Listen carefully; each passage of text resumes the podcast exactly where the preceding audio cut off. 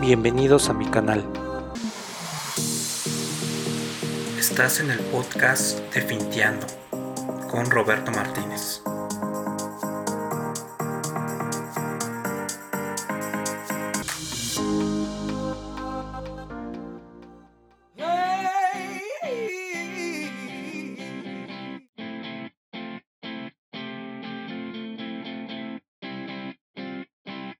Hola finteros, ¿cómo están? En este capítulo vamos a ver qué es seguridad informática, cómo cuidarnos de los hackers, cómo proteger nuestras contraseñas y cómo tener más seguro nuestros celulares y nuestras computadoras. Empezamos. Bienvenidos finteros, este es el capítulo número 5 de esta serie de podcasts en los cuales estamos muy contentos porque hemos tenido muy buenos resultados y les quiero agradecer este, principalmente sus comentarios, las peticiones que se hayan inscrito.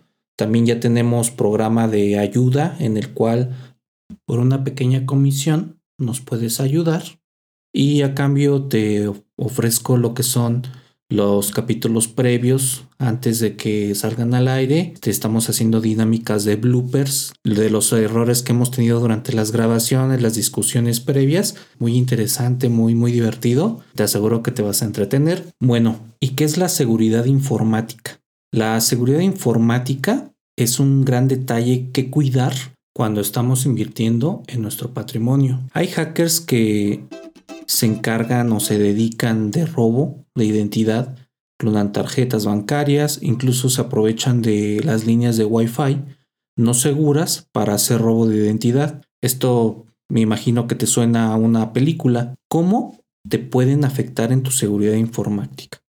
Imagina que estás en una cafetería donde te conectas a Internet, que es una práctica muy común que tenemos, para realizar alguna compra, operación o simplemente te conectas a Facebook en lo que te estás tomando tu café muy a gusto. Y hay redes en donde los hackers están al acecho para hacer robo de identidad. Y no es que estén al pendiente de quién entra o quién sale de la red, tan fácil como dejar la línea de Wi-Fi abierta, sin candado, nosotros vemos las redes en nuestro celular o en nuestra computadora, vemos que una está disponible, suponemos que puede ser la del café, nos conectamos sin tener ninguna precaución y nosotros cuando vemos que el candadito está abierto de las redes, vemos la grandiosa oportunidad de conectarnos y pues ¿qué creen? Es la manera más simple de que te roben tu información. ¿Qué necesitan los hackers? Para actuar?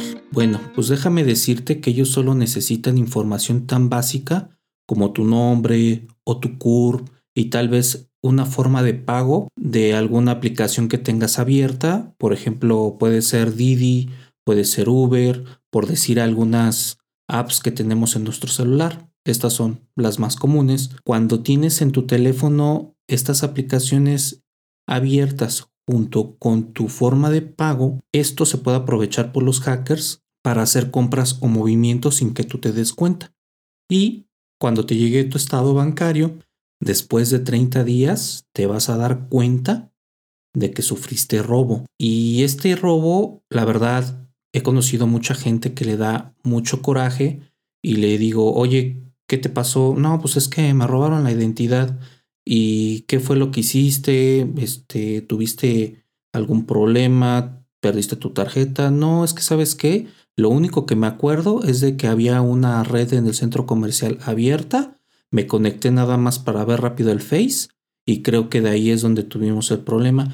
Pues claro, porque pues si hay redes abiertas, ellos de ahí captan la información por medio de aparatos que usan especializados, te roban la misma y pueden realizar las compras que ellos gusten y manden. Así es como trabajan nuestros buenos amigos hackers. Otra forma de robo, y de hecho esta fue muy sonada, es que en Amazon verifican las formas de pago con tarjetas de débito o crédito. Tú tienes tu tarjeta cargada en tu cuenta de Amazon, una viejita, que dejas ahí este, por los siglos de los siglos y llegan unas series de vivales en los cuales ven esta información y se encargan de realizar compras con tu cuenta robándote la identidad. Esto es porque nosotros obviamente nunca borramos los datos de las tarjetas viejas y es ahí donde ellos aprovechan. Es tanta la polémica que ha generado esto porque estos ladrones lo que agarran y hacen es que hacen el pedido de algo que les gusta, algo que obviamente es caro, Amazon lo carga, lo piden a tu domicilio y en tu domicilio lo recogen. No sé de qué manera están organizados para recogerlo, simplemente así es como funciona este tipo de robo. Así que ahí el tip es, si tienes tarjetas que ya no estés usando, que están ahí guardaditas, mejor bórralas y tu medio de pago que sea tarjetas precargadas, las cuales nada más les pones un saldo temporal y así ya no estás ocupando tu tarjeta de nómina y estar corriendo riesgos. Te puede generar un problema mucho mayor. No es lo mismo a que tengas 500 pesitos y bueno, me hicieron fraude por 500 pesos a que me hicieron fraude por 5 mil, 6 mil o hasta 10 mil pesos. Entonces es muy importante que tengas tarjetas prepagadas en donde tú puedas tener esta, esta pequeña cantidad de dinero y no seas afectado en cuanto a tu economía. Otra pregunta es, ¿cómo puedes protegerte de robos de identidad? Cuando tú compras alguna aplicación, lo primero que debes de hacer es bajarla de un sitio de compra legítimo, como App Store en caso de que tengas un iPhone o Google Store en caso de tener un equipo que use Android. Hoy en día es muy común que los hackers puedan clonar aplicaciones incluso con el mismo logo. Está igualito. Tú no te puedes dar cuenta si es un logo ficticio o es un logo original. Aquí hay que tener mucho cuidado. Y también pueden programar tu información para que se las manden a ellos directamente e instalando tu malware y ellos de ese malware agarran y te pasan toda tu información a sus sistemas para que te puedan hacer el famoso robo de identidad. Y ellos ahí verán todo el movimiento que estás haciendo, incluso cuando estés cargando algunos este, pagos en algunas aplicaciones. Por eso la importancia de comprar las apps en sitios oficiales para que no tengas ningún problema de estos. Ahora la pregunta es, ¿lo tienes así? ¿Bajas aplicaciones de sitios no oficiales? Mucho cuidado con esta parte. Ahora como tercer tip, ¿qué pasa cuando colocamos los datos de nuestra tarjeta en alguna aplicación? Te diré que estamos jugando a la ruleta rusa porque en cualquier momento nos pueden robar la información. Yo te recomiendo usar PayPal porque este sistema de pago protege totalmente los datos, no tienes que estar colocando el número de tu tarjeta ni tu clave de seguridad, simplemente colocas tu correo, metes tu contraseña que debe de ser una contraseña grande de seis dígitos. Para esto te recomiendo que veas en mi blog Recarga tu cartera el artículo de seguridad informática o robos de contraseñas por fuerza bruta. Ahí te enseño cómo usar las contraseñas de manera adecuada para que tú lo puedas ajustar y meterlo a esta plataforma. Entonces, eh, la parte de comprar con PayPal es muy seguro porque aparte esta plataforma, esta fintech, lo que te ayuda es, eh, en caso de que tengas un problema en un cargo no reconocido, en un robo o cualquier circunstancia en donde el que te está proveyendo el servicio no te responda, la aplicación hace como una especie de querella en la cual ve las dos partes y si tú estás con la razón de tu lado, obviamente la plataforma se inclina hacia ti como su cliente.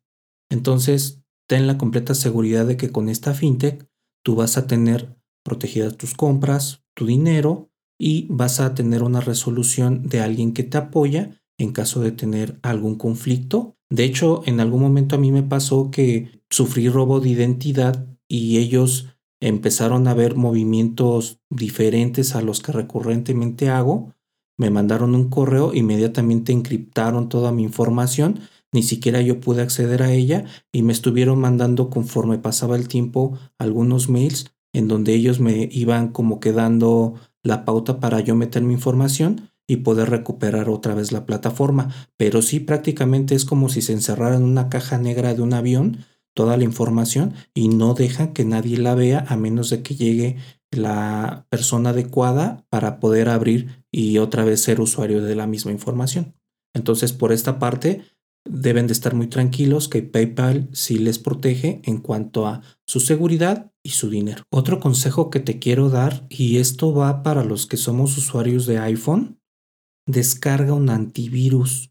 El solo pensar que iPhone es muy seguro, no te va a pasar nada, estás totalmente cubierto en tu seguridad es una real mentira porque ¿a poco no has tenido información con respecto a que grandes famosos los han hackeado y todo lo que son sus fotos comprometedoras, las saliditas con el bikini, incluso algunas escenas un poco subidas de tono salen a la luz precisamente porque hay gente que tiene acceso a esta información. Sin embargo, el tener un antivirus en tu celular te protege en cuanto a que no les sea tan fácil robarte esta información de tu celular. Si vamos a estadísticas, el 95% de los usuarios de celulares no cuentan con un sistema o un antivirus que los proteja, lo que deja una mina de oro para los hackers y estos puedan aprovecharse de ese hueco de seguridad. El 5% de la gente que sí protege sus cuentas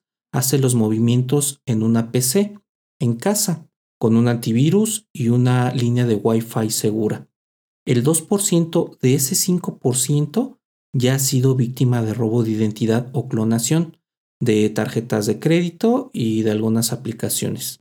El otro 3% que usan iPhone, la cual tiene políticas de seguridad fuertes, mas no inquebrantables, cabe señalar que pueden ser sujetos a que tengan problemas de hackeo. Por otro lado, el adivinar las contraseñas es muy sencillo para los hackers. Te voy a decir por qué. Porque el usuario siempre comete los siguientes errores. Uno, combinan los nombres de los hijos. Matrículas estudiantiles. Otro punto es de que colocan contraseñas con sus fechas de nacimiento, nombre de mascotas, nombre de papás o hermanos y la más clásica, colocar la palabra contraseña con un número consecutivo que por lo regular es su cumpleaños. Y ahí es donde les ponen el caviar y toda la mesa servida a los hackers porque esto es lo primero que ellos van a averiguar y sacan la información donde pueden agarrar y encontrar muy muy fácil tu contraseña. Otra forma de hackeo, y esta me encanta porque es una muy, digamos, muy original, es, aunque no lo creas, existen hackers que tiran los USBs en la calle, puede ser en una casa habitación, en centros comerciales, y les colocan una leyenda que dice fotos de mi novia en Cancún. Y créeme, las estadísticas dicen que el 95% de la gente la va a meter a su ordenador para verla, porque así somos los mexicanos somos llevados por la inercia de tener esa información en nuestras manos y yo me imagino si me encontrara la USB en la calle que dijera fotos de Cancún de mi novia, nada más mi mente estaría pensando en cómo se vería en bikini la novia de este tipo. Y obviamente pues meterla al ordenador en donde vamos a tener una infección de nuestra computadora, inmediatamente abres el Wi-Fi y ¡pum! Toda la información es mandada y hackeada por ellos y es ahí donde aprovechan para hacer todo lo que es robo de identidad. Por esto, esta forma de robo es la que más me encanta porque es la más original y además ellos gastaron un dinero en las USB, sin embargo lo van a recuperar con toda la información que roben. Otro modo de robo es que ellos usan el Bluetooth. Cuando tú dejas eh, tu celular con Bluetooth prendido y no lo usas, ellos se pueden conectar inmediatamente a tu sistema y es muy similar como cuando el grandulón le quita el helado a un niño o su paleta que se está chupando con tantas ganas el pobre niño. Es una forma muy sencilla de hackear. Otra forma de robo de identidad es navegar en redes no seguras.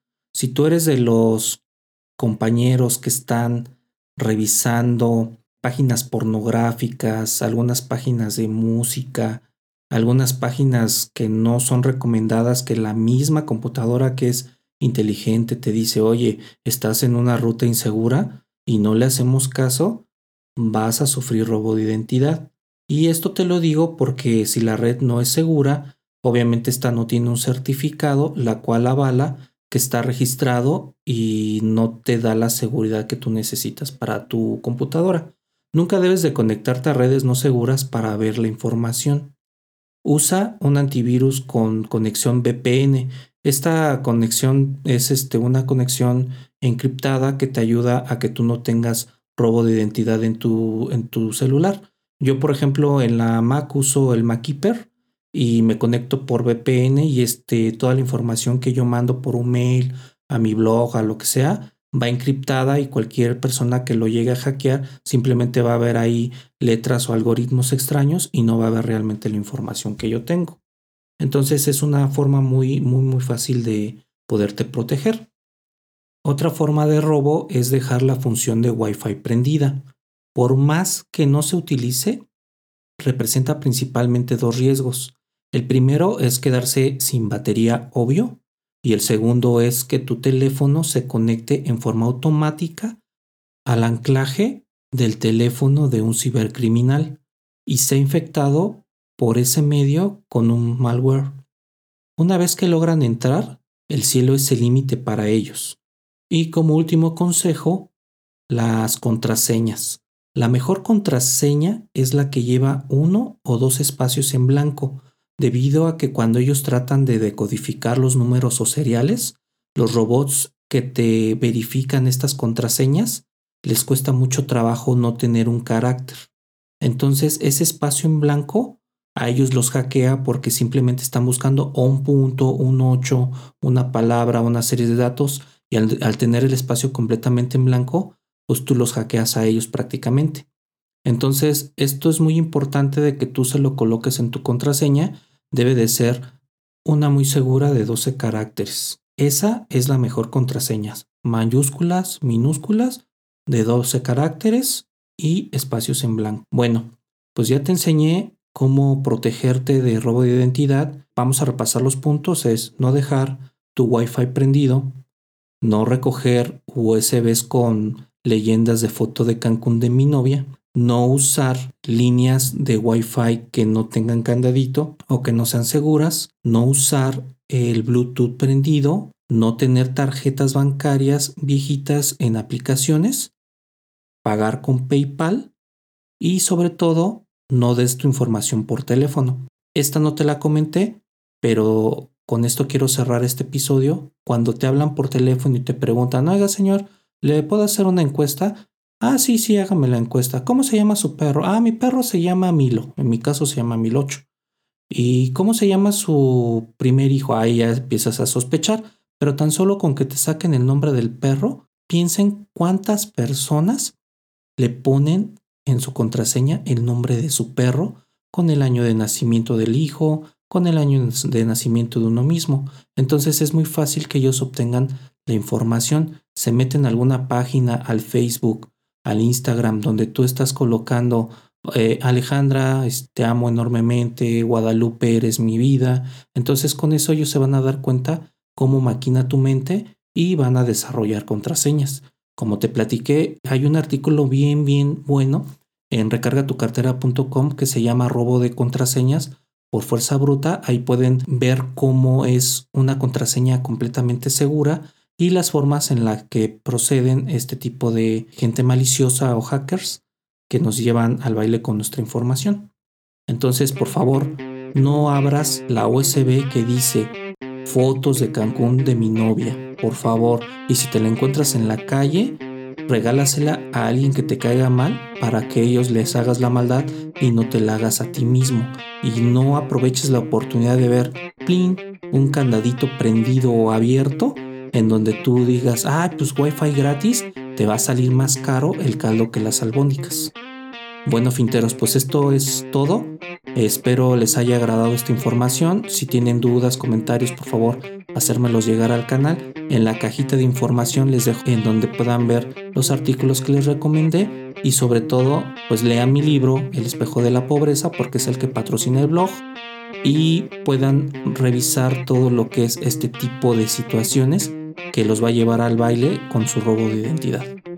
Muchas gracias finteros, cuídense del robo de identidad y no caigan en estas situaciones que vimos en este podcast. Chao. ¿Has escuchado el podcast de Roberto Martínez?